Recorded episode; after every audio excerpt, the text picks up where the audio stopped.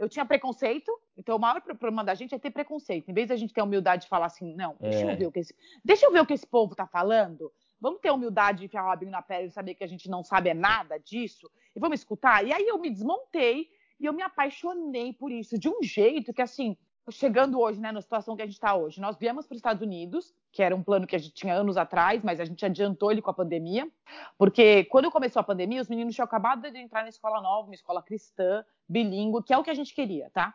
Meu objetivo sempre foi ter os meninos numa escola cristã. O problema, entre aspas, não é problema, mas é que assim, no Brasil, qualquer escola tem que se sujeitar ao MEC. Uhum. Então, sendo cristão ou não, eles têm um conteúdo que tem que ser enfiado nas crianças que vai de cima para baixo. E o MEC tem que che checar. E o MEC não é um, um, lugar interessado com o cristianismo. Então, eu sei que a escola dos meninos tinha que dar um jeito de fazer as manobras, né? Enfim, mas tem coisas que vai ter que ser ensinado e acabou. Até porque o foco sempre é ensinar um conteúdo X. Então, tem um controle do Estado sobre isso.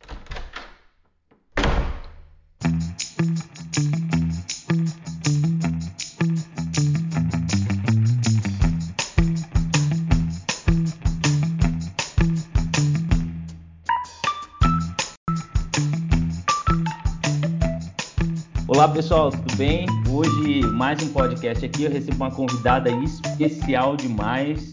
Ela não tem papas na língua, se é assim que eu posso falar, ela fala mesmo. Criadora de hashtags, como ela gosta de falar, e irmã da Bíblia. É, hoje eu falo com é, Letícia, da Let's Mami. Tudo bem, Letícia? Obrigado Tudo por aceitar bem. o convite. Tudo bem, eu que agradeço o convite mais uma vez. Muito obrigada, me sinto honradíssima de estar gravando um podcast. Acho muito chique. Olha só, para o pessoal te conhecer, eu acho que a maioria aí já te conhece, tem um público que acompanha a gente aqui, que já te acompanha, que eu sei. Eu postei que ia gravar o podcast contigo, a gente já começou a receber mensagem aqui. Mas conta um pouquinho da tua história, quem é a Letícia, que história é essa de Let's Mom, da onde vem isso? É, enfim, é casada, filhos, como é que tá a situação? Conta pra gente. Conto, conto, conto, conto. Letícia, sou Jo, tenho 36 anos, sou mãe de três meninos, bem arteiros, casada com o marido Fifi, que a gente brinca, que é o André, porque ele tem uma fifizice muito engraçada.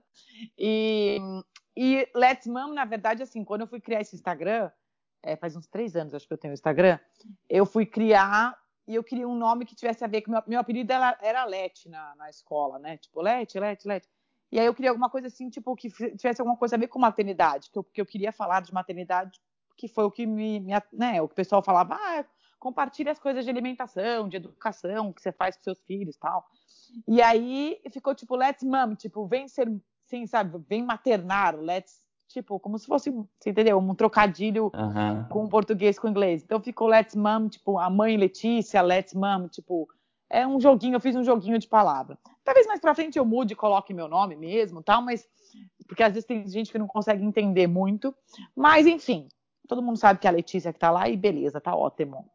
E, e é isso.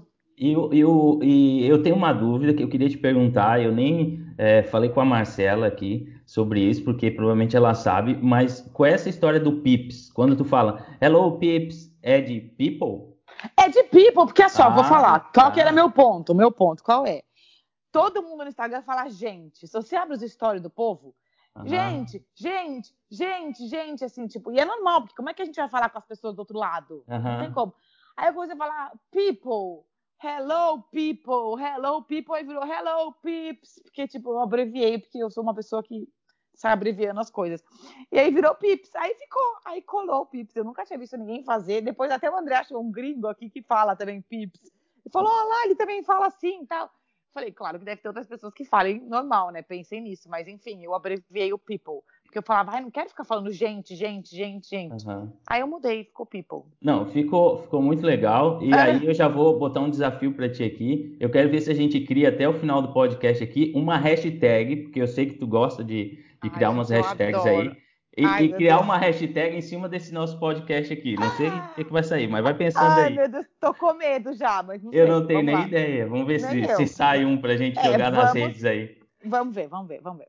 Tá, agora deixa eu te perguntar uma coisa. A gente fala muito sobre homeschooling aqui, e a ideia não é só falar sobre homeschooling em si e, e métodos, etc., mas é, é fazer algo, gerar um conteúdo de alta educação para o pessoal, né? Então, uhum. eu, eu quero, nesse podcast aqui, te é, sugar bastante sobre tudo isso. Mas eu sei que tu tens abraçado ultimamente bastante essa questão do homeschooling, essa causa e tá nesse processo. Conta um pouquinho como isso aconteceu e como é que tá a situação hoje, assim, com relação à educação domiciliar. Tá bom. Olha, na verdade eu vou falar para você que foi um apagar a minha língua, tá?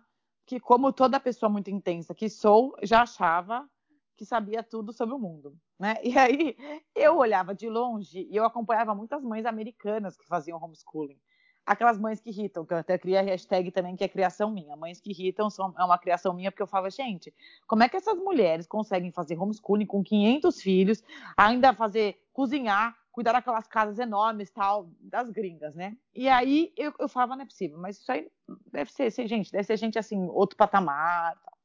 E eu, eu nunca achei que isso fosse uma coisa capaz para mim. Fora que eu também achava que era meio que uma coisa meio de seita. Uhum. Eu achava que as mães que faziam homeschooling era tipo uma coisa meio da religião, era um grupo exclusivo, que elas queriam excluir os, os filhos do mundo, criar os filhos numa bolha. Eu tinha vários preconceitos. Ao mesmo tempo que eu tinha muita admiração, eu tinha vários preconceitos. Fora que eu me sentia extremamente incapaz, porque eu falava, Jesus amado, eu corri da escola, como é que para poder agora eu ter que, ter que eu voltar para a escola para ficar ensinando meus filhos, tipo química, álgebra, eu pensando com a mentalidade do tipo, como se eu tivesse que replicar a escola dentro de casa.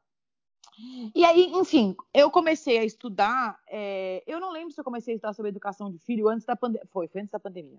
Eu não sei por que motivo, não me lembro, mas eu, nessa minha busca por conhecimento, é, na verdade, acho que eu fui começar a estudar política e acabou, claro, me direcionando para educação. Quando a gente olha que existe uma agenda clara do Estado querendo se enfiar na vida dos nossos filhos, não necessariamente uma coisa boa, e querendo enfiar a agenda deles goela abaixo, acaba caindo, né? Então a política acaba se ligando com a educação.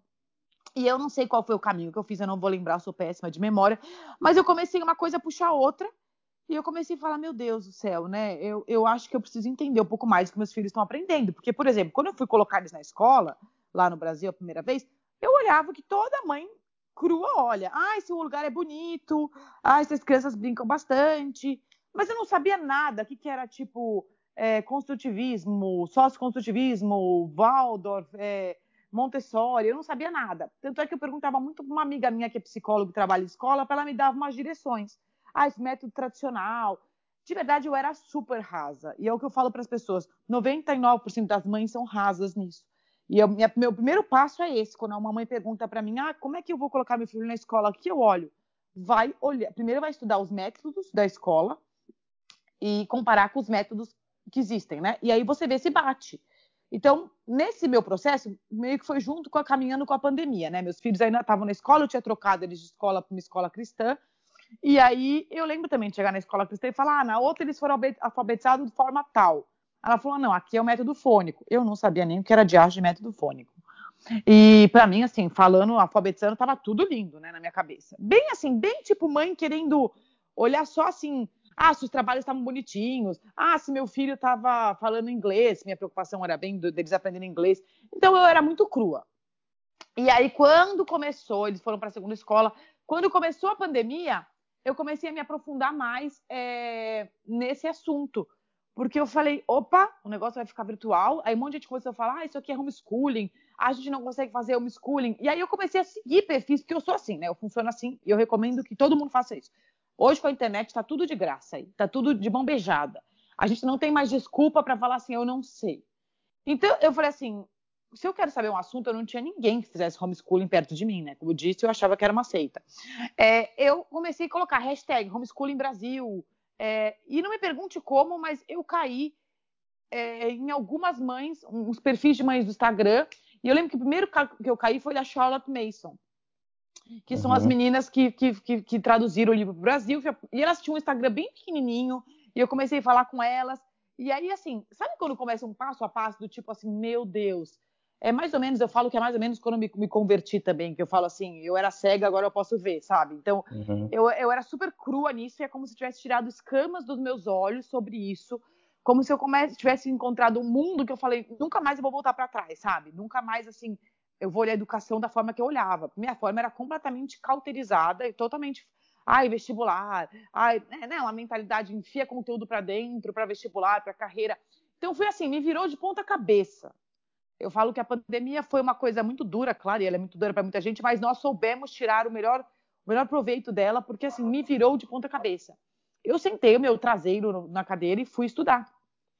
E comecei a ler livro, comecei a ler livro de educação, comecei a seguir perfil de mães, comecei a descobrir que existe uma comunidade enorme de mães homeschoolers, que, tipo, só que elas são muito quietinhas, elas são muito na delas, elas são muito silenciosas, é, talvez não estejam muito preocupadas em estar em rede social, e é por isso que eu incentivo muito vocês terem perfis, claro, de falar isso, porque eu acho que assim, a humanidade vai ser dividida após né, pandemia desse jeito, e com certeza muitas mães, como muita gente me escreve falando, Lê, nós optamos por homeschooling, nós começamos homeschooling. E esses perfis todos de vocês e todos, todas as outras mães que têm isso, elas cresceram muito, elas conseguiram mostrar assim, não, gente, nós somos normais, mas vamos lá, vamos, vamos escutar o que a gente tem para falar.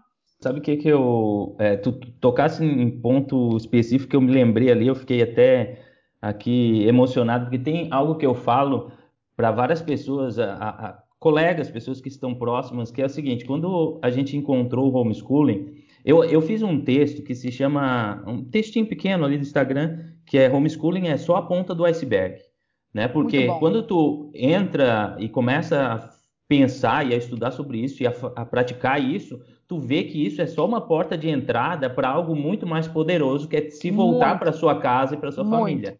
E aí eu costumo, eu costumo dizer que é como aquele, é, na Bíblia, né, aquela passagem daquele que encontra um tesouro e ele volta, vende tudo que tem para comprar aquele terreno onde tem aquele tesouro é, enterrado, né? e que é uma, uma, perspectiva do reino de Deus, né? E eu vejo que o homeschooling, o entendimento sobre se voltar para casa, é mais ou menos como a gente tem encontrado esse tesouro e a gente está vendendo tudo que tem, está deixando tudo para trás e está cuidando desse tesouro, sabe? Está comprando esse terreno que tem esse tesouro escondido.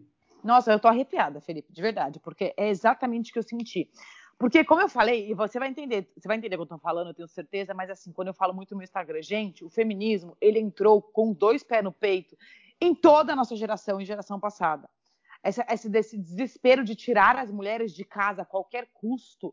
E, de novo, eu sempre digo, gente, eu sei que tem mulheres que não têm o que fazer, elas têm que trabalhar porque tem um monte de vagabundo que abandonou mulher sem com filho.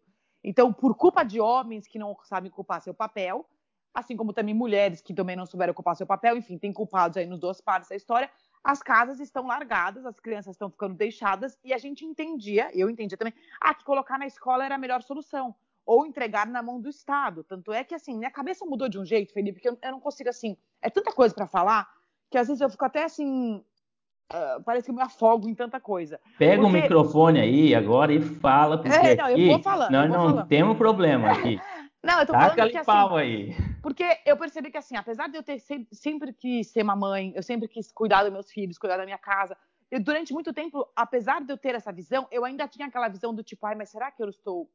E o que as pessoas vão pensar? Ai, mas eu não estou fazendo nada para fora. Ah, mas eu não estou. Então, assim, o, a, o lar, cuidar da casa, ficou um peso pequeno durante um tempo, não muito, porque eu nunca quis voltar para o mercado de trabalho. Mas ainda assim, eu não estava na minha plena satisfação dentro de casa. Tipo, eu não via a hora de mandar meus filhos para a escola, sabe? Tipo, com um ano e pouquinho eu já estava colocando na escola. E eu falava, gente, eu, olha, olha para você ver. O meu pai, que é um cara extremamente chucro, chucro, pensa no nome chucro. Mas ele, assim, eu lembro quando eu fui mandar os meninos para a escola, ele falou: Letícia, para que mandar tão pequenininho? Eu só fui para a escola com sete anos, porque né, antigamente só mandava a escola mais velho, né? E o pai, você tá louco? Com sete anos você tá louco? Eu vou ficar com meu filho em casa até sete anos. Tipo, eu preciso do meu tempo, ele precisa ir para a escola, a socialização, e todas aquelas frases que a gente repete porque alguém enfiou na nossa cabeça. Então aí começou um processo para mim, Felipe, de começar a contestar tudo aquilo que eu aprendi e for bater com a Bíblia. Opa, pera lá. E graças aos perfis de, de mães homeschoolers cristãs, claro que são as que eu me identifico, eu comecei a, tipo, sabe as fichas caírem, as fichas caírem. Então, assim, é, eu fiquei tão apaixonada pelo tema e eu gosto muito de aprender e eu, eu, eu e eu tenho um coração ensinável, eu tenho capacidade de falar, gente, como eu estava indo errado. E muita gratidão a Deus, porque é uma coisa também que eu falo, e eu falo pro André, isso eu falo, amor, é impressionante. Quando um assunto me deixa muito preocupada, é, o que, que eu vou fazer, eu começo a colocar em oração e Deus sempre me responde por livros, por conteúdo. É uma coisa assim impressionante, Felipe. Cai assim no meu uhum. colo. Tipo, esses dias que eu estava na, na, na livraria, a gente está morando nos Estados Unidos, né? E tem uma livraria do lado da minha casa, pública, e eles vendem livros por um dólar, assim, livro que o pessoal doa tal. E eu tava na eu sessão vejo, de... tu faz, tu faz a limpa lá, né? Não, não, você não tem noção, eu sou completamente... 8 dólares vem com 50 Você viu? Não, assim, eu sou apaixonada por livro infantil e eu sou apaixonada por ler.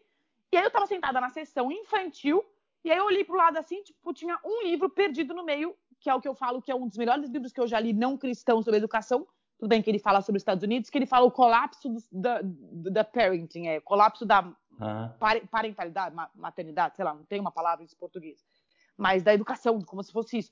E o livro eu paguei um dólar, nem isso, paguei um dólar no livro e foi assim, um outro livro que fez um tibum em mim, sabe? Um, meu Deus, mais um para mim. Então eu entendo muito que assim, eu coloco em oração e o Senhor vai dando, abrindo as portas. E aí foi isso. E aí eu com sede comecei a descobrir. Aí eu comecei assim, imagina, eu fui ler que eu nunca tinha ouvido falar em trívio e quadrívio na minha vida. Assim, sabe? Nunca ouvi falar. E eu lembro que isso, eu, eu, comecei a estudar isso antes da pandemia, porque eu lembro até um dia eu gravando um story falando com as mães do Brasil, eu falei, meninas, gente, eu, eu nunca tinha ouvido falar em trivium.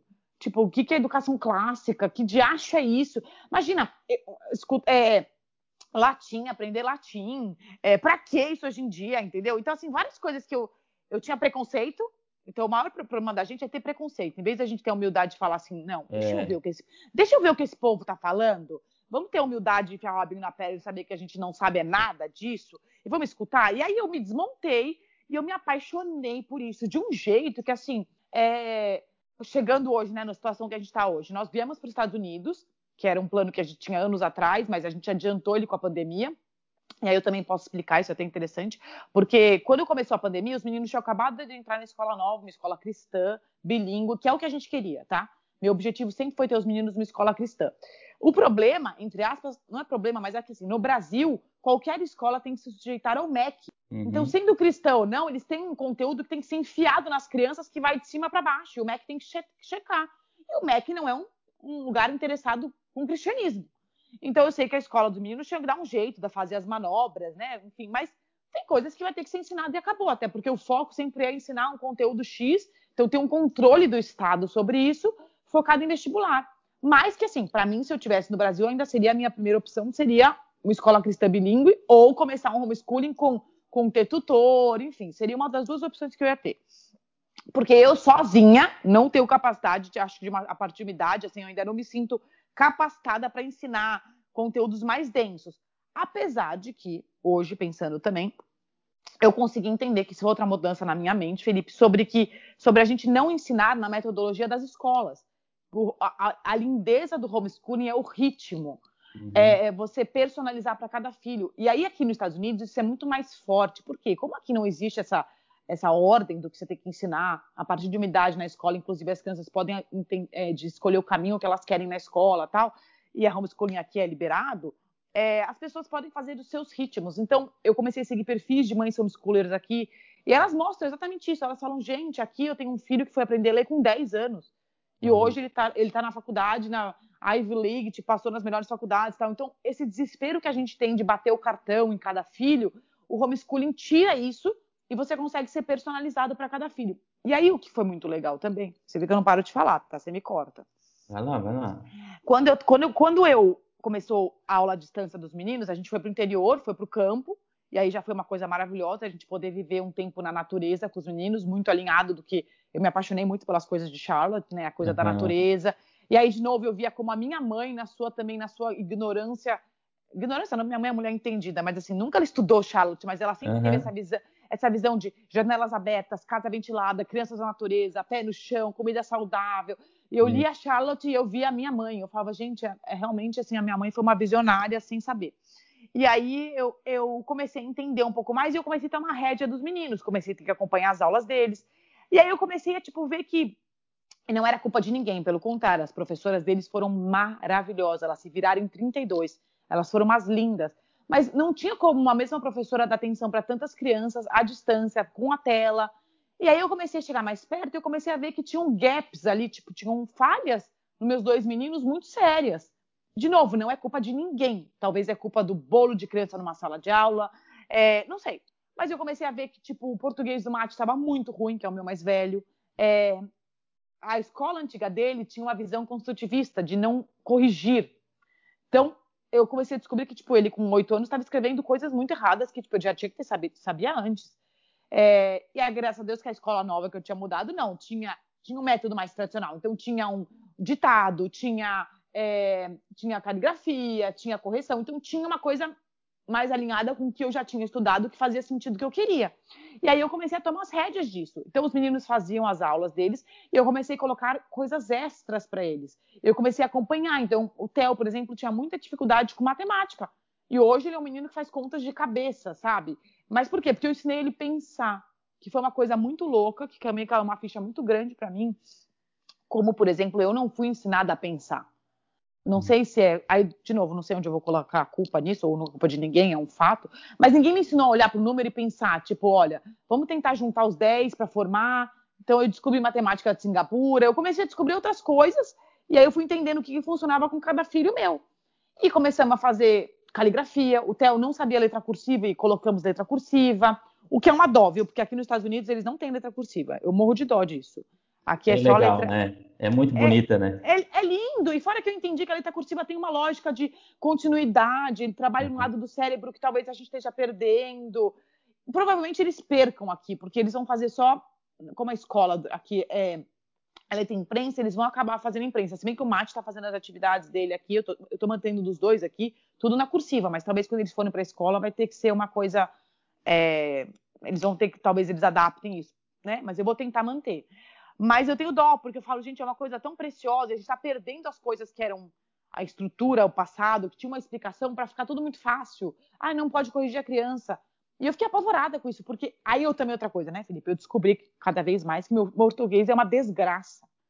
Uhum. Meu portu... eu, tenho, eu tenho uma dificuldade gigantesca de português. E aí a minha mãe lembrou que foi uma época que, uma época que começaram a colocar o construtivismo nas escolas, e a escola que é, ela me colocou graça. era assim uma desgraça. Não é. me corrigiu. Então, tipo assim, eu não sabia escrever chuchu. Pra mim, chuchu era com X, porque da Xuxa é X. Olha a minha uhum. cabeça. Tipo assim, eu comecei a ficar, eu fiquei tão chocada, porque eu comecei a ter noção quão ruim, tipo, trás e trás, com Z e com S, eu não sabia a diferença. Eu, e assim, é aquela coisa que eu nunca cheguei a pensar. E olha que eu leio e sempre. Pra mim, muito. fazer, é, subir para baixo, é subir para é. cima, descer para baixo. É, então, assim, Essas esse coisas tipo de coisa. tão mas... simples, né? É, por exemplo, muita gente manda direct para mim e às vezes eu corrijo quando a pessoa tem a é, humildade, tem. Uhum. Porque como eu, como eu erro português, as pessoas têm que ter liberdade de errar comigo também, porque não, não, não, não sou professora de português, né? Eu sou muito ruim ainda. Então, às vezes a pessoa escreve minha ajuda, e eu fico chocado quando a gente escreve min ajuda. É. Min, min identifiquei, do min, e eu falo, gente, min não existe, mas assim é, o meu português não era desse nível de tão ruim, mas era talvez o próximo nível, sabe? De, uhum. de tipo, é, um, monte, um monte de palavra eu nunca soube escrever. E aí o André ficava horrorizado. Ele falava, meu Deus do céu. Eu falei, amor, não sei, não me pergunte, sei lá. Deve ter algum problema. Mas, mas eu comecei. É, isso é fato, assim, para tu tá falando de ti, mas isso é 99% do, é. do país. Nós hoje nós estamos colocando nas universidades milhões de analfabetos funcionais, né? Exatamente. É, o cara não consegue, se ele pega um texto, tiver um gráfico no meio, ele não consegue te explicar o que, que aconteceu no texto, na leitura Exatamente. do texto. E a gente, a, a, nós fomos criados, né? Eu falo nós porque a, a, tua idade, a minha, da Marcela, de uma turma aqui, que eu acho que a média de que está nos, tá nos ouvindo aqui, é, foi de uma época que começou essa destruição do ensino, né? Tirando a, a, a disciplina, a coisa mais rigorosa. É. E assim, ó, a matemática, por quê? Geografia, história, isso até pula no nosso dia a dia, mas a matemática e o português acabaram com a gente. Então, eu acho que por um lado, assim, ó, hoje a gente ter descoberto isso e as pessoas que estão nos ouvindo estão dizendo assim, nossa, é verdade. Você pega esse, esse, pensamento que você teve aí e guarda e começa a mudar a partir de agora, porque a gente está tendo a oportunidade, porque tem gente que não vai entender no buraco que ela se encontra, na situação Exatamente. que ela está.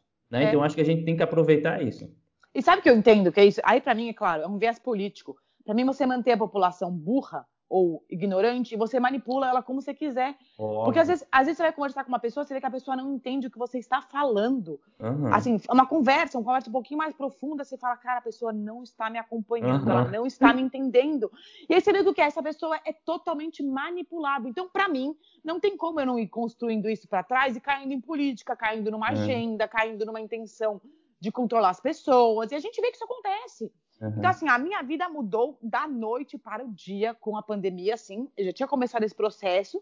E aí eu comecei a acompanhar os meninos. Eles reclamavam, óbvio. Mas depois eles começaram a ver como eles estavam mudando. E eu, eu fiquei meio desesperada. Claro que, assim, no começo, é, eu não sou a pessoa mais paciente do mundo. Eu digo que eu jamais poderia ser professora de criança, porque eu não tenho muita paciência com a criança dos outros. E aí, com as minhas, às vezes eu ficava irritada, e eu brigava com eles, e eu perdia paciência, eu gritava, e eu falava, meu Deus, preciso voltar para trás, começa de novo, zera. E aí eu vi que eu também, eu fui trabalhando em mim um lado que precisava ser trabalhado.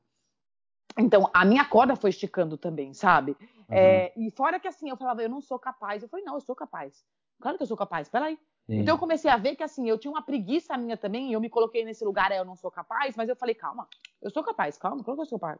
Eu gosto muito que meu marido fala muito isso. Meu marido fala, se alguém consegue colocar um piso no chão, eu também consigo. Se é alguém verdade. consegue, ele é desse jeito. Eu falei, não, então eu também vou conseguir. E aí, o que aconteceu? Vou contar e continuar a história. O Jojo tava na escola, só que o João tava assim, o João tava na. Eu nem sei como é que fala, cinco anos, quatro anos, tá lá no maternal, sei lá como chama hoje em dia. Fundamental, eu acho. É, fundamental. É, esse, ah, não, esse... cinco não, é antes, né? É antes, cinco anos antes. É, e ele, ele tinha acabado de começar a ir pra essa escola. Jardim. Tipo, é, ele tinha, ele tinha acabado de ir. É, só que assim, como é que a professora dele ia dar aula à distância? Não é culpa dela. Como é que crianças de 4 anos vão parar na frente de uma tela? Não vão. Não, peraí, peraí, peraí, peraí, só um minuto. Isso aí, aí tu, eu acho que tu vai concordar comigo. Isso é um crime que estão fazendo. É um crime. Eu acabei de encontrar faz duas semanas o meu primo, eu tava no mercado, encontrei ele, ele falou que o, eles estão colocando para criança de não sei se é seis anos, cinco, seis anos, ele passa quatro horas na frente do não, computador, então, quatro ou mais. É um é? crime, cara. Isso não e... tem nada a ver com a educação domiciliar e não. nem com a educação à distância. Nenhum dos dois. Nenhum Até porque com essa idade criança não faz educação à distância. Mas eu entendo que assim, ó, qual que é o ponto? Para mim, quem tem que tomar alguma posição são os pais, porque a escola ela tá tentando entregar aquilo que os pais estão exigindo que ela entregue. E aí tá enfiando um monte de conteúdo, videozinho, não sei o que lá, e tá travando crianças na frente do computador. Então os pais têm que entender que, primeiro, eles não, as crianças não têm que ter esse desespero de aprender, elas não vão perder um ano. Nós uhum. não estamos falando de criança que está na alfabetização, ou que está no colegial, que tem faculdade. Criança pequenininha não perde nada nessa idade. E aí foi muito engraçado, porque eu vi esse desespero e eu também tinha. E aí eu comecei a ver várias mães respondendo: Ah, o que, que faz uma criança de 4, 5 anos? Brinca, lê muito, uhum. vai ao ar livre. E isso tem que ser mudado, porque a gente tem uma cultura de querer enfiar a criança com um ano na escola para dois e meio já tá lendo. Ai, não, eles perguntam meu... pra gente aqui, é, ah, meu filho tem quatro anos, eu quero começar o homeschooling com ele, ou tem três anos, como é que eu começo o homeschooling com ele? Olha, senta no chão e seja mãe, seja pai. Começa então, por aí. Isso, mas você entende que assim, ó, as pessoas, e isso eu tô falando por mim, a gente tem que entender o que é o homeschooling. O homeschooling é um, uma é. cosmovisão. Ela não é um, ela não é um, ah, eu vou educar meus filhos em casa, tipo, matemática portuguesa, não, bater. Eu não vou uhum. copiar a escola em casa. É, é, você, então, isso que eu falo que ocorreu toda uma mudança dentro de mim. É o seu filho sentar e assistir você cozinhar e ele te ajudar a cozinhar e ali você ensinar alguma coisa para ele. É o seu isso. filho aprender a fazer tarefas. Então, assim, é você construir um ser por inteiro. É você estar tá preocupado com a educação toda dele. Não é só a matemática, o português, não é só o conteúdo. Então, uhum. isso que eu acho que é uma maior mudança. Eu já tinha um pouco disso dentro de mim, mas aí só assim, sabe quando se confirma? E aí, e aí comecei, e o João é a minha maior prova disso, né? É, o João, eu não ia fazer nada com ele. Eu tirei. O que a gente fez? A gente decidiu em junho que a gente viria para os Estados Unidos. Eu falei, Dé, eu vou tirar eles da escola. Eu vou tirar o João da escola. O Matitel a gente deixa porque eles estavam acompanhando bem. E aí a gente não podia, tipo, largar eles no meio do semestre. E porque eu precisaria da carta de transferência e tal. E eles estavam indo bonitinho. É, a escola conseguiu se adequar bem ao tempo, eles tinham menos aulas online, mais coisa comigo. Então a gente conseguiu se adequar. O problema é que, por exemplo, o Theo ficou com um problema no olho. E eu tenho certeza que foi por causa da tela. E aí, gente, o João, eu falei, não, vou tirar da escola, porque não faz sentido eu pagar uma escola para um menino de 4 anos que não está indo. E a gente vai, como a gente vai mudar o ano que vem, vamos tirar ele e eu vou assumir o João. E a princípio eu não ia fazer nada com o João. Eu ia deixar ele brincar. Mas ele começou a pedir. Que essa é outra coisa. Ele começou a ver os irmãos, ele falou, mamãe, eu quero aprender a ler. Eu, filho, mas você é muito pequenininho. Mas eu quero aprender a ler, eu quero conseguir ler. Ele viu os irmãos lendo, então eu não enfiei nada nele, eu não forcei nada nele. Uhum. Nunca o João, assim, eu tive que ficar brigando pro João fazer as coisas. É assim, Jô, você quer? Então vamos lá. Aí eu comecei a pegar umas atividades de matemática, de soma, não sei. E ele começou a querer fazer, mamãe, quanto é 4 mais 4? Mamãe... Então veio dele a vontade. Mas, ele... ô, Letícia, tu sabe que aqui aconteceu a mesma coisa com a minha filha, 3, 4 anos, ela via eu ensinar matemática pro mais velho, e ela assim, por que que tu só ensina pro Samuel e não ensina para mim matemática? Sabe quando dá aquele... Sim. E eu acho que é esse ambiente que a gente acaba criando dentro de casa, de porque tu, o homeschooling tu tem que criar um ambiente de aprendizagem dentro é. de casa. É uma vida não é? É, desde a hora que acorda a hora que vai dormir. Não é que tu fique ensinando é, com livros e tudo mais. Isso. mas é, é, como tu mesmo falou tá fazendo comida tá ensinando tá é, capinando um terreno tá ensinando tá plantando um negócio tá ensinando tá dando uma volta na rua foi no mercado pede para fazer a lista faz a lista junto com a criança leva isso, bota isso. o preço ensina né? É, é, gerar esse ambiente e aí vai fazer com que os, as outras crianças, os outros irmãos também vão querer seguir, né? É, vai querer copiar o pai, vai querer copiar a mãe, vai querer ser é, como outro irmão e sozinho ele vai é, se inserindo nesse ambiente de aprendizagem, né? Exato. Não, você tem noção, o João, ele acabou de fazer cinco, mas assim, de manhã, os meninos ganharam tanta autonomia nesse processo. Primeiro que a gente ficou na roça, eu sou uma mãe meio solta, que eu deixo eles subir em árvore, é, se arranhar, se estrupiar, mexer na natureza. Eles aprenderam muito com esse tempo que a gente ficou no campo. Pessoal, tem muito áudio ainda pela frente, a entrevista está só começando. Mas deixa eu pedir algo para você, ia significar muito para mim se você desse um print da, da sua tela aí, se você está curtindo, compartilha no Instagram, marca a gente lá, isso vai fazer com que a comunidade cresça e a gente consiga espalhar essa mensagem para muita gente aí. Exato. Não, você tem noção, o João, ele acabou de fazer cinco, mas assim, de manhã, os meninos ganharam tanta autonomia nesse processo. Primeiro porque a gente ficou na roça, eu sou uma mãe meio solta, que eu deixo eles subir em árvore, eh, se arranhar, se estrupiar, mexer na natureza. Eles aprenderam muito com esse tempo que a gente ficou no campo. E que isso é outra coisa que é engraçado, porque eu tive alguns amigos que fizeram esse movimento de sair de cidade grande, foram para o campo, porque eles viram. É, a pandemia, gente, ela sacudiu muita coisa, né? Então, quem soube aproveitar Claro, quem não perdeu fi, parente, aquela coisa, tirando toda a tristeza da dor e da doença, uhum. mas quem soube aproveitar a relação de você olhar para dentro da casa, olhar para a família, porque as, as, as, famílias tiveram que ficar dentro de casa, né? As, os pais tiveram que olhar os seus filhos. Então, eu tenho relatos de várias mães que tiraram telas dos filhos, que achavam que não iam conseguir.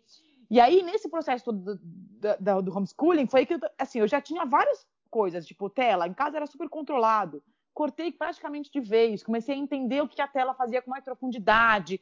Eu vi claramente assim meus filhos aprendendo a ter curiosidade com a vida. Tem uma outra coisa que a gente também cresce com esse desespero de querer enfiar atividade nas crianças e achar que elas estão ficando para trás.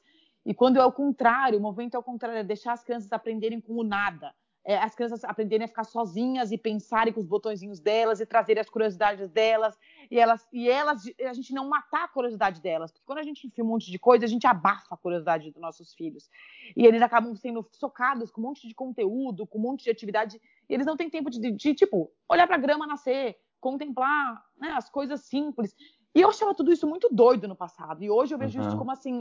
É, e eu vejo na prática. Então eu vejo meus meninos, por exemplo, eu já contei esse relato. A gente sempre que estava no carro, viagem longa, eu deixava eles ficarem com o iPad. Eu falava, ah, eles ficam ou assistindo algum filmezinho.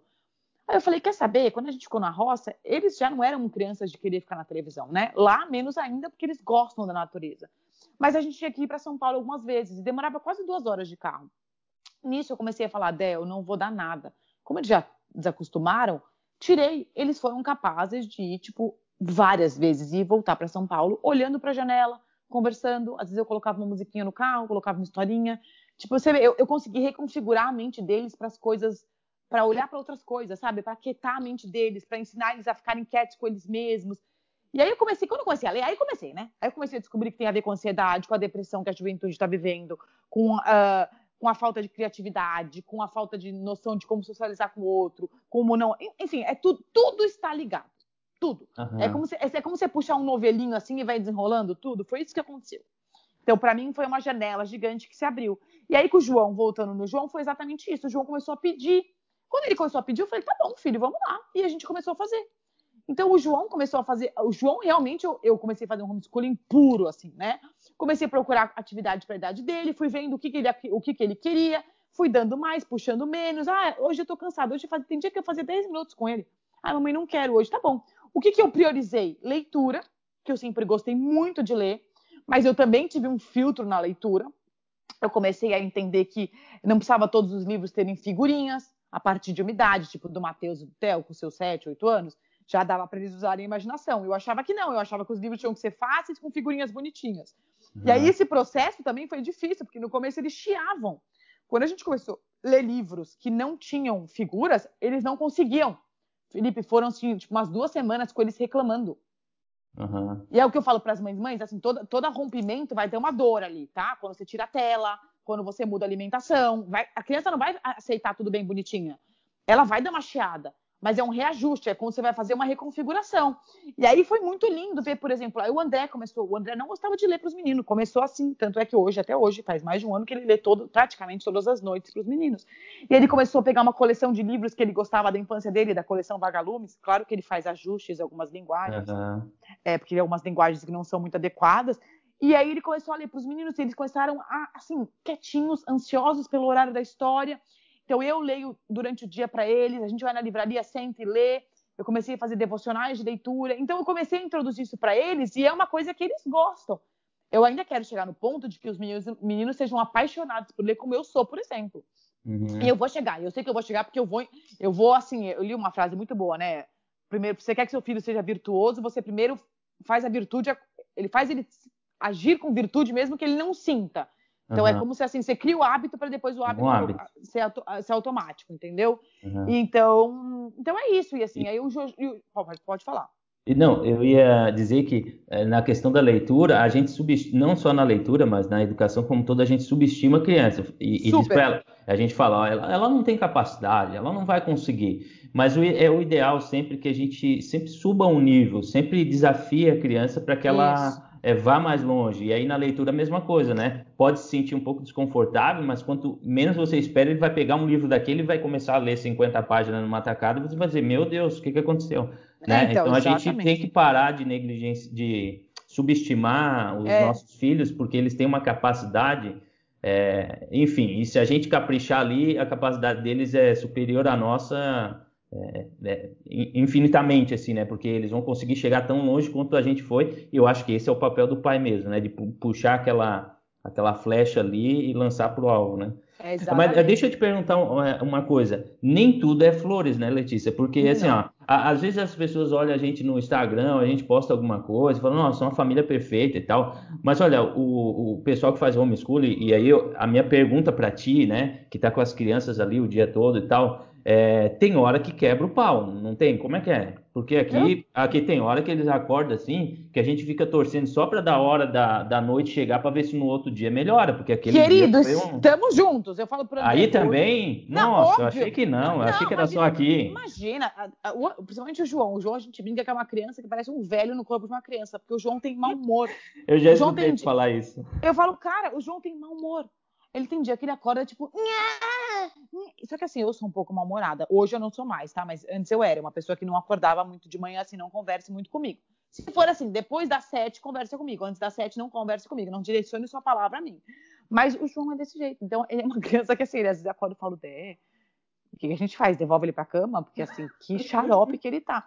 Os outros são um pouco melhor, mas, obviamente, ainda mais porque eu tenho três meninos, eu não sei, gente. Meninos, no geral, eles são mais pegam, eles querem se cutucar e tudo mais. Então, tem dias assim, tem dias muito nada, difíceis. não se engana. Eu tenho um casal por enquanto, e olha, a minha menina, quando pega para incomodar o mais velho, porque ele é, ele é meio, meio meu estilo, ele é mais sossegado, ele gosta de fazer a coisa dele concentrada, a outra, ela acorda e vai para cima dele, não deixa ele sossegado o dia todo. Ai, meu Deus do céu, pois é, então pode ser isso. Pode ser também o lugar dos filhos, que o meu mais velho é mais fácil também. Olha só, olha Aí só, eu... dentro do que tu tá falando, deixa eu te perguntar, tu conseguiu enxergar você em algum dos filhos ou o teu marido? Ah, Quando eu consigo tu olha para eles e fala assim, nossa, é exatamente a, a, a, coisa mais horrível que eu faço, ele tá fazendo, o jeito dele, olha as manias. Sim, é assim, ó, por exemplo, o Theo, o segundo, ele, agora, quando eu me aproximei para entender, de, né, acompanhar eles na escola, eu comecei a ver assim, primeiro que eu, eu falo, Deus, por favor, deixa meus filhos puxar a inteligência do pai, porque o pai é muito mais inteligente que eu. Eu sou carismática, eu sou divertida, mas o homem do cérebro da minha casa é ele. Eu falo, Deus, por favor, não deixa, porque eles vão sofrer muito na escola, porque eu tive muita dificuldade na escola. Por quê? Porque eu acho, eu não vou falar porque acho que seria meio cruel falar isso, mas eu devo ter um leve déficit de atenção, né? Ou porque, enfim, alguma outra coisa me atrapalhou, mas é o que eu falei, eu tinha muita dificuldade de me concentrar. E não é porque eu era preguiçosa, sem vergonha na escola, eu sempre fui muito responsável, mas eu tinha dificuldade de estudar e entender o conteúdo e lembrar na hora, sabe assim? É quase não, que peraí, peraí, de deixa eu falar uma coisa. O Pode. meu filho aqui, ele tem hora que ele para e fica olhando para o nada, assim, Isso, sabe? Na hora da comida se perde e tal. O Aí, mas sabe o que, que aconteceu uma vez comigo? Eu sei lá, eu estava na quarta série do Fundamental. Eu sei disso porque meus pais me contam, né? Meu pai me contava. Ele disse que foi pegar o boletim com o professor e o professor falou assim: Olha, o Felipe é muito inteligente, mas vive no mundo da lua. E a gente brinca com o meu pequeno hoje, com o Samuel, e a gente começa. Uma vez eu conheci um menino que era muito inteligente, mas vivia no mundo da lua. Aí ele começa a rir, né? É mais ou menos isso. É, não, exatamente. Eu, assim, eu não eu, olha que eu não vivia no mundo da lua, mas eu tinha muita dificuldade de me concentrar. Por exemplo, eu tô falando com você agora, eu tô balançando o pé. Eu não consigo parar quieta. Então, uhum. na escola era a mesma coisa, eu não parava quieta. E assim, eu, eu sempre fui muito agilizada, ativa, muito rápida, o que faz com que a pessoa seja dispersa. Eu sou, eu sou um pouco dispersa, tipo, eu, não, eu é, acaba, você acaba fazendo as coisas meio tudo uma atropelada. Mas o Theo, eu comecei, eu fiquei com dó, porque eu comecei a ver que assim, eles tinham, eles tinham formas de aprendizado diferente. Então, uhum. o Matheus absorvia o conteúdo de uma forma, e o Theo, uma forma bem lógica e fácil, o Matheus aprende super rápido. O Theo tinha que usar uma outra metodologia. Que isso eu falo outra coisa que é muito cruel, talvez, quando os pais não estão vendo e a criança está sofrendo, uhum. porque ninguém está enxergando que ele não aprende daquele jeito. Ele porque aprende eles forma... colocam dentro do mesmo modelo, né? E aí não é, dá.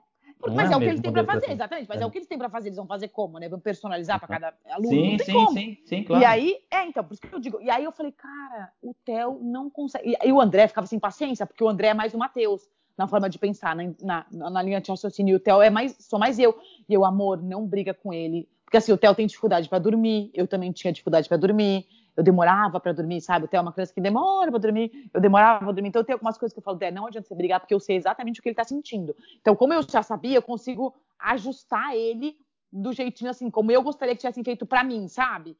Então isso foi interessante. Eu, Tetel, vamos lá, não tá funcionando desse jeito, nós vamos arrumar outra metodologia. Então foi quando eu ensinei a metodologia de Singapura para ele da matemática, tipo, ah, vamos juntar os 10, vamos completar quanto mais quanto chega no 5. Então eu falei, filho, eu preciso ensinar vocês a pensarem, não a decorar a não a tipo voar para acabar a lição. Então, é, isso foi muito lindo, porque eu falei, eu consegui resolver algumas coisinhas na vida deles que talvez fosse dar um estrago lá na frente. Então, uhum. isso foi muito legal. É... É, eu, eu, eu te perguntei isso, né, de, de, a gente se enxergar no filho, porque aqui aconteceu algo muito sensacional para mim, que foi me, é, me enxergar no meu filho, sabe? Eu pude Sim. olhar para ele e falar assim: ele está fazendo exatamente como eu faço hoje ainda como é, quando adulto, né? Eu adulto fazendo a mesma coisa e ele está fazendo lá pequenininho, ou seja, ele tem o mesmo perfil, o mesmo jeito que o pai, né? Do que eu. E às vezes ele faz alguma coisa e a Marcela fala para mim assim, ó, Felipe, vai lá falar com ele porque eu não sei nem como lidar com isso daí. Aí eu vou, eu levo ele pro quarto, para algum lugar, sento com ele e começo a conversar com ele. Ô filho, tal, não, e o que, que tu achou? Por que que fez isso?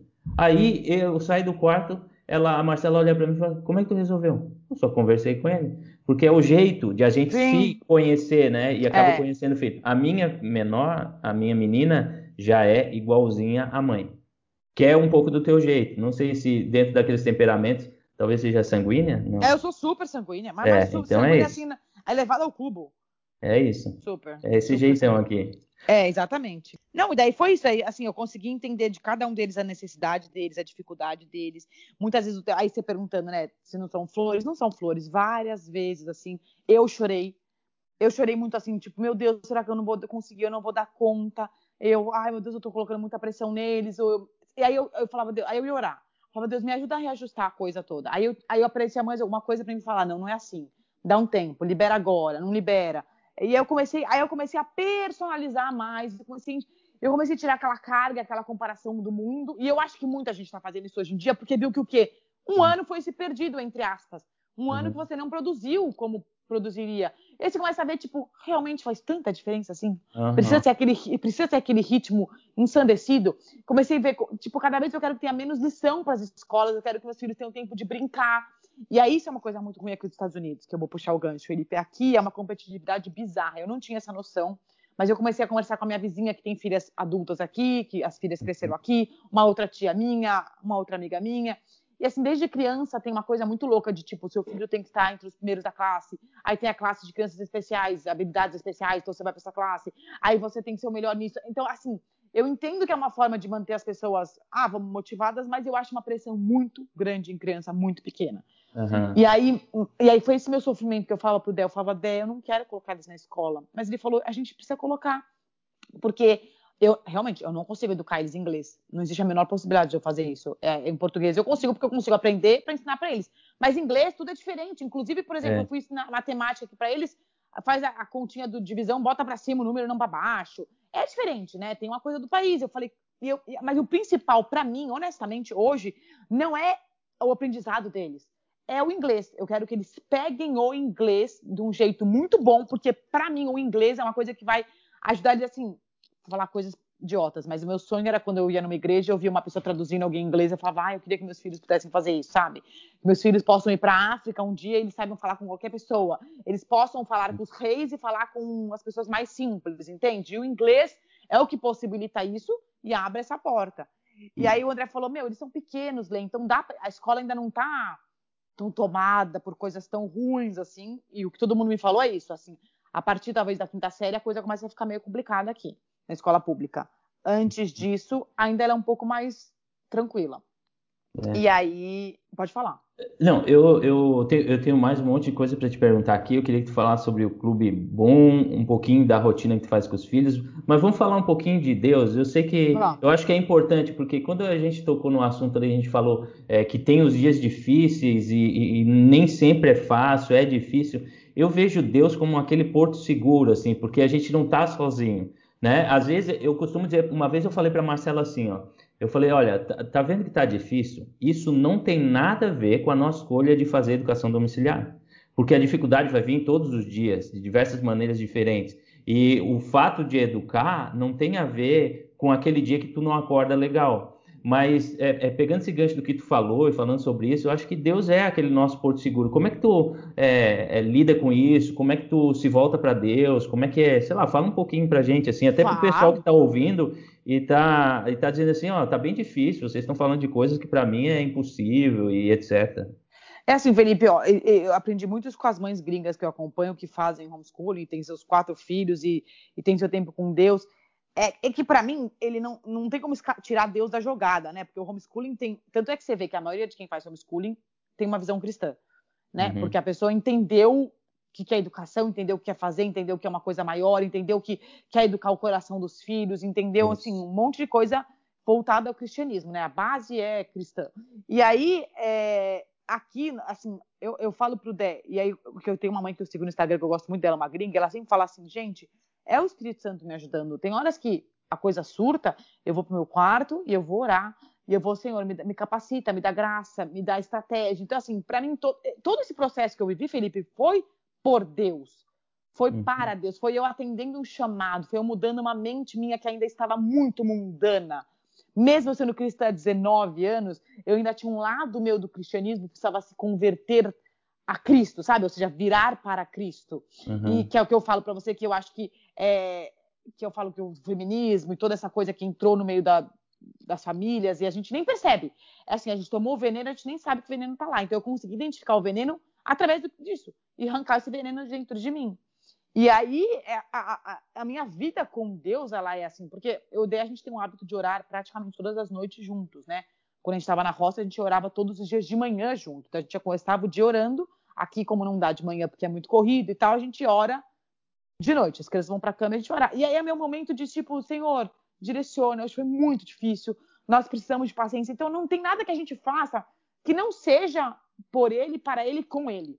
Se o Espírito Santo não estiver com a gente, a gente não tiver, a gente não conseguiria fazer. Primeiro porque a gente não teria entendido o chamado, eu não teria cada vez me voltado mais para dentro de casa e sentido a maior satisfação da minha vida porque eu acho que muita mulher hoje em dia pensa no sentido de falar, nossa, Deus me livre, não me imagino o terror. E para mim, assim, cada vez mais eu vejo que assim é a melhor decisão que eu tomei e, é, e eu vejo e, e, só quem está dentro consegue ver. Eu, uhum. eu falo pro Dé, eu me emociono várias vezes durante o dia.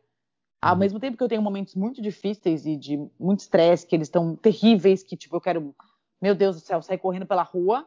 Eu tenho momentos muito emocionantes. Então, às vezes que meus filhos, por exemplo, eu ensinar o João a ler Eu falo, Senhor, é só o Senhor fazendo isso na minha vida. Eu consegui ensinar alguém a ler, eu ver o meu filho ler, eu chorei várias vezes vendo o João ler.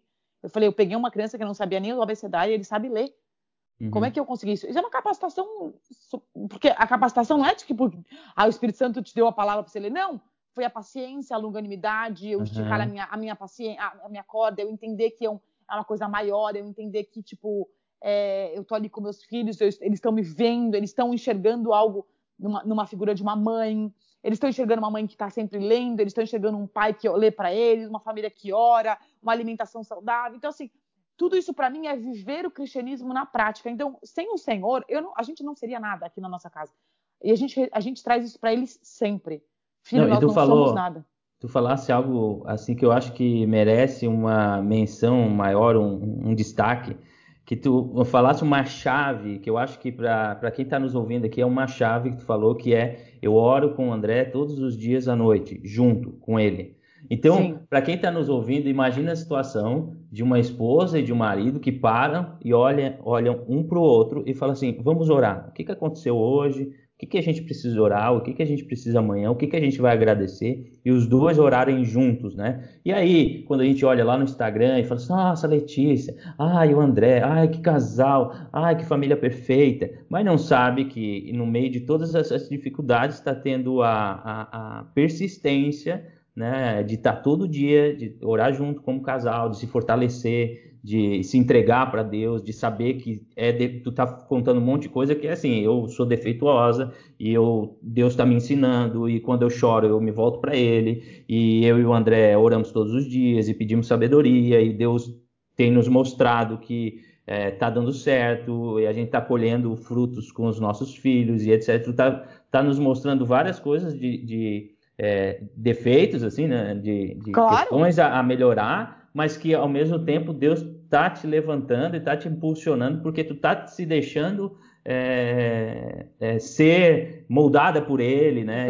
eu acho que isso que tu falou foi uma chave de orar junto, né? Se alguém aqui não faz isso, eu acho que é o momento de começar a repensar, se você é cristão, de, cara, vamos orar, chama o marido, chama a esposa, vamos orar hoje, que seja um minuto, dois minutos, uma oração, até que pegue o costume de fazer isso todos os dias. Né? Não, pelo amor de Deus, a gente não consegue. Eu falo, é, é, para mim, para o Dé, isso é tão importante. Primeiro, porque eu falo, é, é, isso que você falou, né? As pessoas elas enxergam os 15 segundos da nossa vida. É, a gente tem muito defeito. Eu Dé somos extremamente explosivos, irritados, e a gente coloca isso em oração. Então não é que você assim, você não vai ter defeitos, mas você vai sujeitar eles a Deus e pedir ajuda para o Espírito Santo. E ele tem todo prazer em nos tratar. Mas ele só trata aqueles que confessam, aqueles que trazem para fora, que têm a humildade de falar assim: não, preciso de ajuda. Eu preciso, eu não sou ninguém. Apesar do meu marido ser um homem extremamente forte, ele é uma figura masculina forte, ele é uma figura paterna forte, ele é um marido forte. Ele é um homem que sabe sujeitar a Cristo. Ele é um uhum. homem que sabe botar a vida de joelho e a gente sujeitar a Cristo e falar: eu preciso de ajuda, eu errei aqui. O nosso cabeça é Cristo. Então não existe isso. As pessoas não sabem, a gente jejua, a gente tem uma vida de jejum frequente, de jejum, a gente tem uma vida de, de, de com Cristo, né? E é que o pessoal imagina que. É, eu não gosto de ficar falando, Felipe, senão fica parecendo que eu estou rotando santidade. Mas não é. A gente está vivendo o chamado que a Bíblia nos manda viver. A gente não. Uhum. Né, as prioridades da nossa vida são essas. Então, você vê, é o que a gente falou, é um pacote todo. O homeschooling é só o, é um pedacinho do novelo, né? É um pedacinho é. só. Mas exatamente, eu, eu, assim, casais que, que oram junto, a gente vê uma diferença enorme.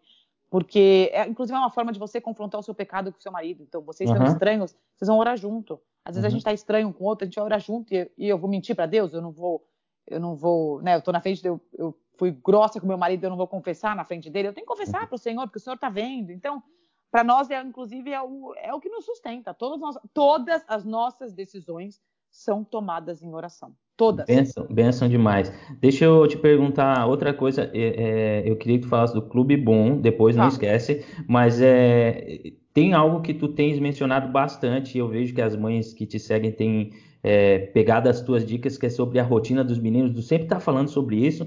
E aí tem uma coisa que é, eu queria que tu falasse. Que história é essa que eles não podem sair do quarto quando eles acordam, é, ah, só no horário combinado e tal? Ah, Conta um pouquinho disso aí pra gente vou contar isso primeiro, depois eu falo do clube.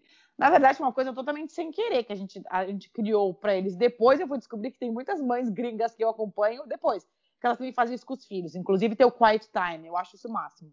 É, é assim, na verdade, os meninos, a gente sempre usou babá eletrônica, os meninos sempre é, aprenderam a não. A gente tinha medo quando a gente morava em casa, a gente tinha medo deles saírem do quarto e cair da escada, mesmo tendo portãozinho, sabe? Rede, uhum. sabe aquelas tragédias que você escuta que a criança, sim, sim. sei lá, subiu em cima da geladeira e caiu, ninguém ouviu. Ah, subiu na cômoda e caiu. Eu sempre tive meio pavor dessas histórias. Eu sou super relaxada com umas coisas, mas outras eu sou um pouco mais preocupada. E aí as crianças aprenderam a todos os dias, tipo, acordar desde pequenininho. Mamãe, posso acordar? mais um pouquinho, Theo, espera um pouquinho, ainda não deu o horário. A gente começou a esticar até pra gente poder ter um tempinho mais na cama e eles saberem que assim, não é na hora que eles acordam que eles saem. E, e, e a gente falava, espera aí. Então a gente falava, espera a mamãe até aí. E eles começaram a aprender a esperar. E aí a gente fez isso sem querer. E hoje eu entendo de novo, para mim é uma disciplina, é uma forma deles aprenderem a esperar, é uma forma deles ficarem um tempo sozinho com os botões deles, talvez acalmar o dia deles. Tem, tem toda uma lógica. E aí a gente estipulou isso. Então no Brasil, é, quando a gente estava no Brasil, é que eles tinham escola, então eles, quando ia para a escola, eles acabavam acordando com o despertador porque era mais cedo. Mas final de semana, assim que eles acordavam, queriam acordar cedo, a gente falava, ninguém sai do quarto amanhã até às sete e meia, por exemplo. Ninguém sai do quarto. Então eles podiam, sei lá, ficar na cama com um livrinho, podiam ficar com um brinquedinho, e eles respeitavam. Mas por quê? Porque é o que eu falei, é, eu já expliquei para algumas mães isso, e eles respeitam até hoje. Existe uma coisa da obediência, uma, uma das virtudes que a gente trata neles é a obediência, né? Então, a obediência ela precisa ser tratada e essa é uma das formas que, gente, que os meninos nos obedecem. E eles não ficam, eles nem reclamam, sabe aquela coisa tipo, é o natural para eles. Eles não acham estranho. Ai, nossa, mas fulaninho sai do quarto antes. Eles nem perguntam, eles sabem que tipo, ele tem um horário, então eles ficam esperando na cama. É, às vezes eles brincavam, às vezes eles tocam o terror e começam a pular e gritar e não sei o quê, mas eles têm um horário que eles podem. Agora, quando voltar para a escola, não, vai ser tipo o horário de acordar e ir para a escola, mas de final de semana eles continuam tendo um horário que eles não podem sair do quarto. Uhum. E, e aí é isso, assim, então foi uma coisa que a gente colocou para eles e, e, é engraçado porque eu achava que isso era meio comum, mas as pessoas falaram, não, não é comum, não sei o quê. Então, enfim, para nós é bem comum. É uma, é uma das coisas que eles têm que. que eles fazem bonitinho, não reclamam. E a gente fica falando pela babá eletrônica, que é outra coisa que eu digo, que eu amo babá eletrônica por isso. Não é porque eu quero é, ficar monitorando meus filhos, que eles não têm mais idade, mas eu quero poder falar com eles, a gente fala com eles pela babá eletrônica, enfim, é uma. A gente vê cenas bonitinhas deles indo uma para a cama do outro. Então, essa é uma, uma coisa que a gente estipulou aqui não, e eles respeitam. Hoje, hoje eu, eu, acho que foi hoje ou ontem, não lembro. Eu acordei. Não, ontem. Eu acordei mais cedo que as crianças. Geralmente eles acordam. Eu acordo cedo, eles também acordam bem cedo. E aí, de repente, eu tava fazendo café e tal. Daqui a pouco eu escutei os burburinhos, né? E aí eu fui na porta escutar. Eu não consegui escutar muito bem, mas eu vi que os dois estavam conversando. Aí tá, depois eles saíram, eles estavam contando o que, que eles estavam conversando, que o quarto estava todo escuro, e eles estavam assim, não, que eu estava com medo da, daquilo ali, não sei o quê. Daí depois eu descobri que era o ventilador, e a outra, e os dois conversando o que que tinha no quarto, né? O que que cada coisa era, assim. Mas então, é, engraçado. É bonitinho. É, demais, né? E é. assim, é, mesmo que tu tenha é, o horário deles acordarem e não sair do quarto, mas quando eles acordam, a gente já não consegue dormir mais. Né? É, a gente, Porque... só cochila, a gente só cochila, a gente só é, enrola, é, é. entendeu? A gente só enrola, você não vai descansar mais, mas a gente só enrola. Assim. E a rotina, a rotina, conta pra gente. Não, eu sou super, eu sou, eu sou uma pessoa que eu preciso de rotina, inclusive o André sabe disso. Nesse ao longo desse um ano e pouco, desde que a gente foi da pandemia para o interior, do interior para Cancún, para Cancún, para vir para cá, para entrar nos Estados Unidos a gente teve que fazer quarentena, para vir para cá, até entrar na nossa casa, a gente mudou muitas coisas, sabe? E aí as rotinas iam mudando.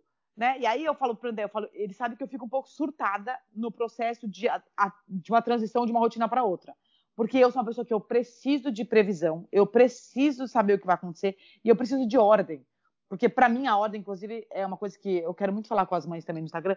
Gente, nosso Deus é um Deus de ordem. Nós precisamos tra trazer ordem para os nossos filhos. Eles têm que entender o que é uma ordem. Eles aprendem a se ordenar internamente. Então eu preciso de uma ordem. Não, eu falo muito sobre isso, é a virtude da ordem, né? É, é. sensacional. É. Isso aí tu fale sobre isso, por favor, porque é necessário, é. é. necessário. Porque eu falei assim, a ordem não só interna como externa, a criança precisa aprender a se ordenar. Então, tudo aqui a gente vai criando pequenas rotinas do tipo, quando você chegar na escola, você vai ter que pôr a mochila aqui, a garrafinha de água na pia, é, tirar a roupa desse jeito. Então, são pequenas regrinhas e pequenas sequências que fazem com que minha casa funcione.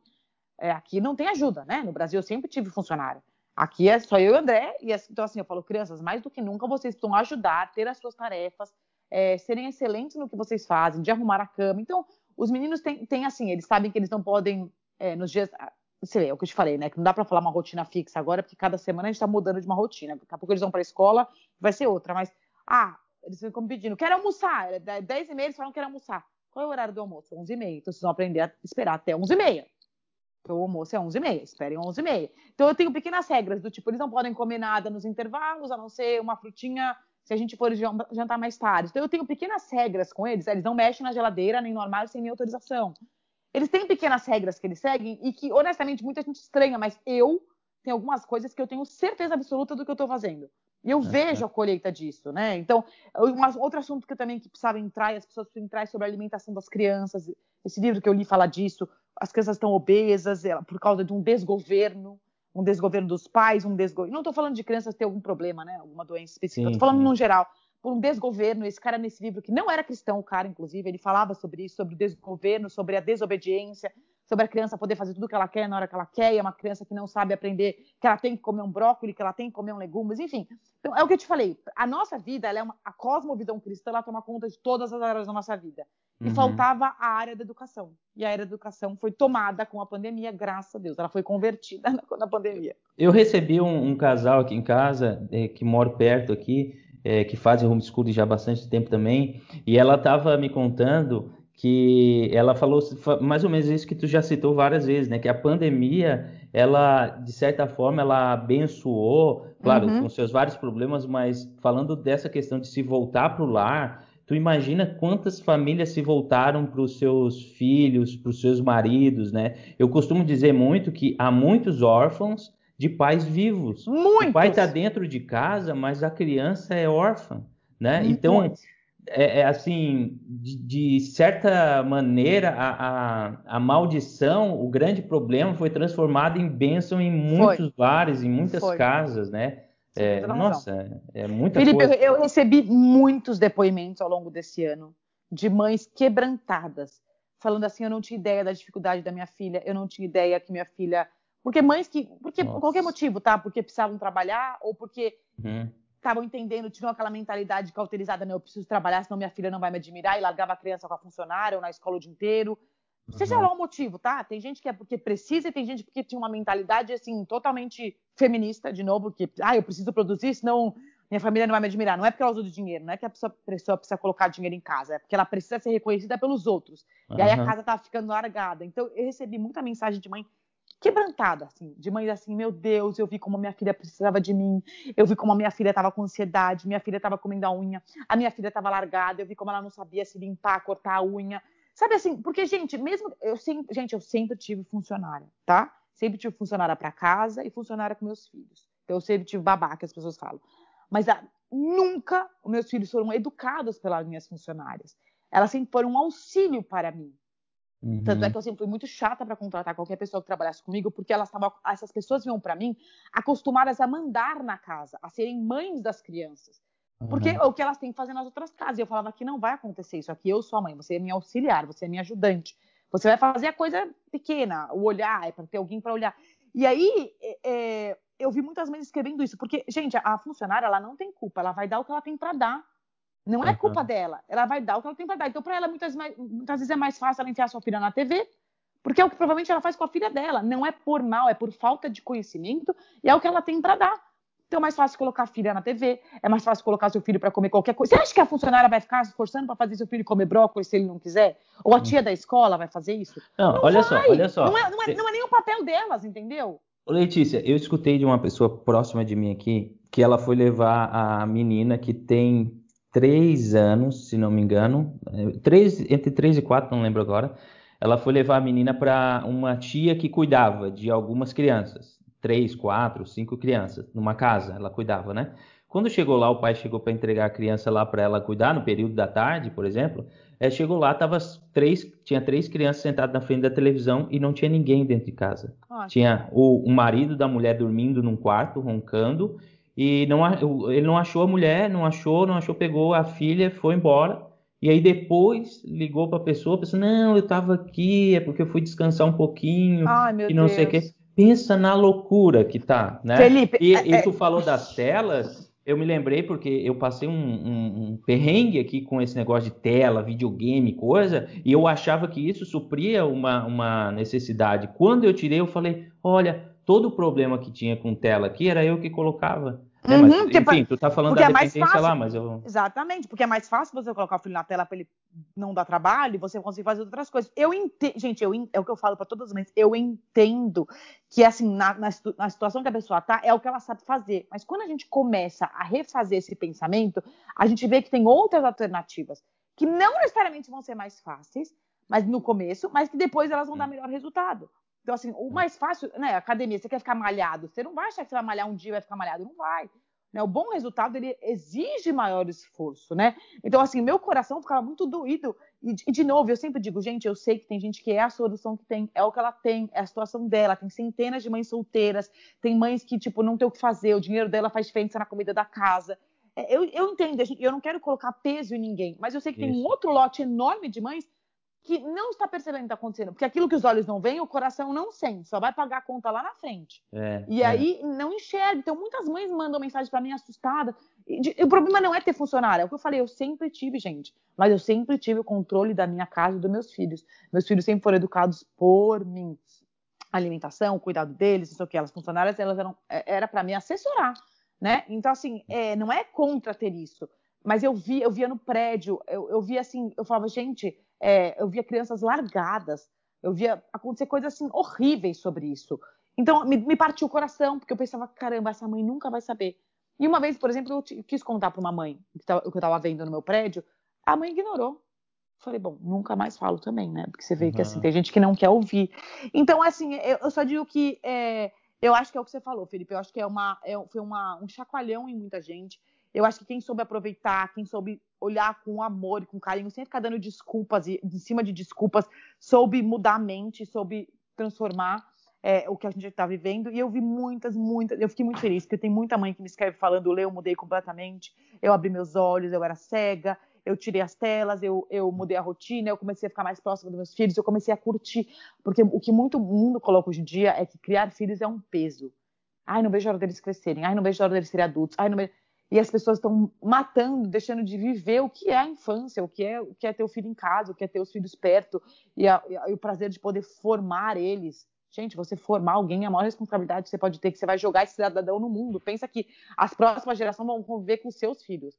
Tem missão gerações... maior que essa, né? Tem Desculpa, missão, não, é. não tem. E aí, tirando qualquer questão de religião, tô pensando assim, uma pessoa que é totalmente ateia, né? Se você não tem nada a ver esse religioso, pensa que as próximas pessoas da rua vão conviver com o seu filho. Quem, é. quem você vai querer que seus, as pessoas convivam? Que filho você vai querer que eles convivam seu? Você não vai poder reclamar dos filhos dos outros se você não fez o melhor com o seu filho, é né? se você não olhou para o seu filho. Então, é, então esse, isso, isso, arde, Felipe, no meu coração. Arde, assim, todos os dias. E quantas vezes eu falava para o André, vamos, vamos, finalizar, senão eu paro de falar, né? Não, eu, eu queria falo... que falasse do Clube Boom, né? Ah, vou falar. Fala, pra, fala que plataforma é essa, como começou, que história é essa. Foi Explica bem pro pessoal. Muito de, muito de Deus.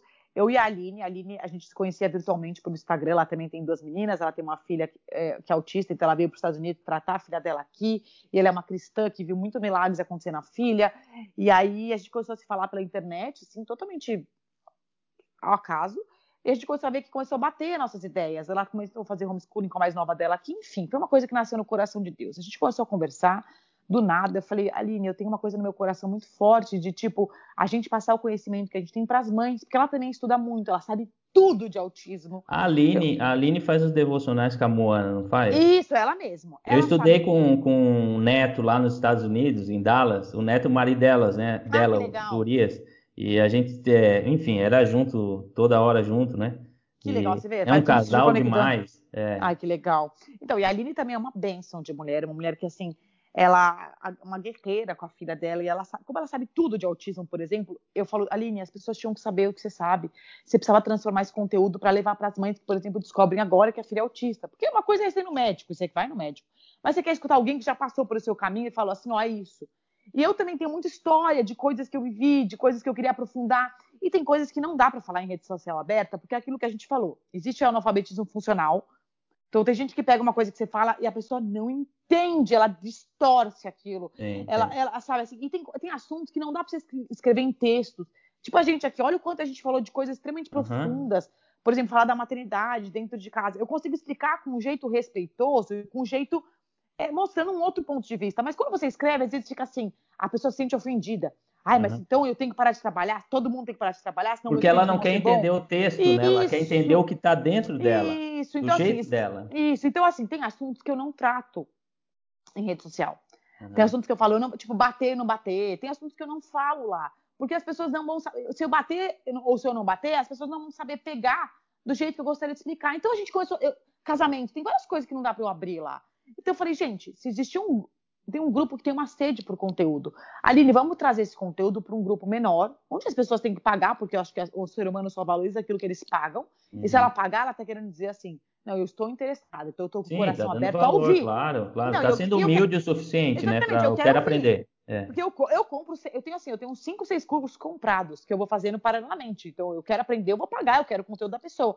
E a gente falou, vamos criar uma plataforma que a gente pode trazer conteúdo desde, tipo, você falar do autismo, falar de casamento, falar de sexo no casamento, falar de assuntos picantes, assuntos mais difíceis, uhum. assuntos mais delicados, falar sobre coisas que a gente nunca abriu na rede social. E é isso que é o Clube Boom. Então a gente tem um Instagram, a gente tem um Instagram privado que a gente conversa com as mulheres, a gente aconselha elas, e a gente tem mais de 60 vídeos de assuntos diversos. Temos algumas lives, sobre assuntos diversos, assuntos que eu e a Aline a gente pode abrir para as pessoas para aquele grupo menor. Então a gente conseguiu criar um grupo menor de mulheres, são mais de 600 mulheres, 600 e poucas, eu acho.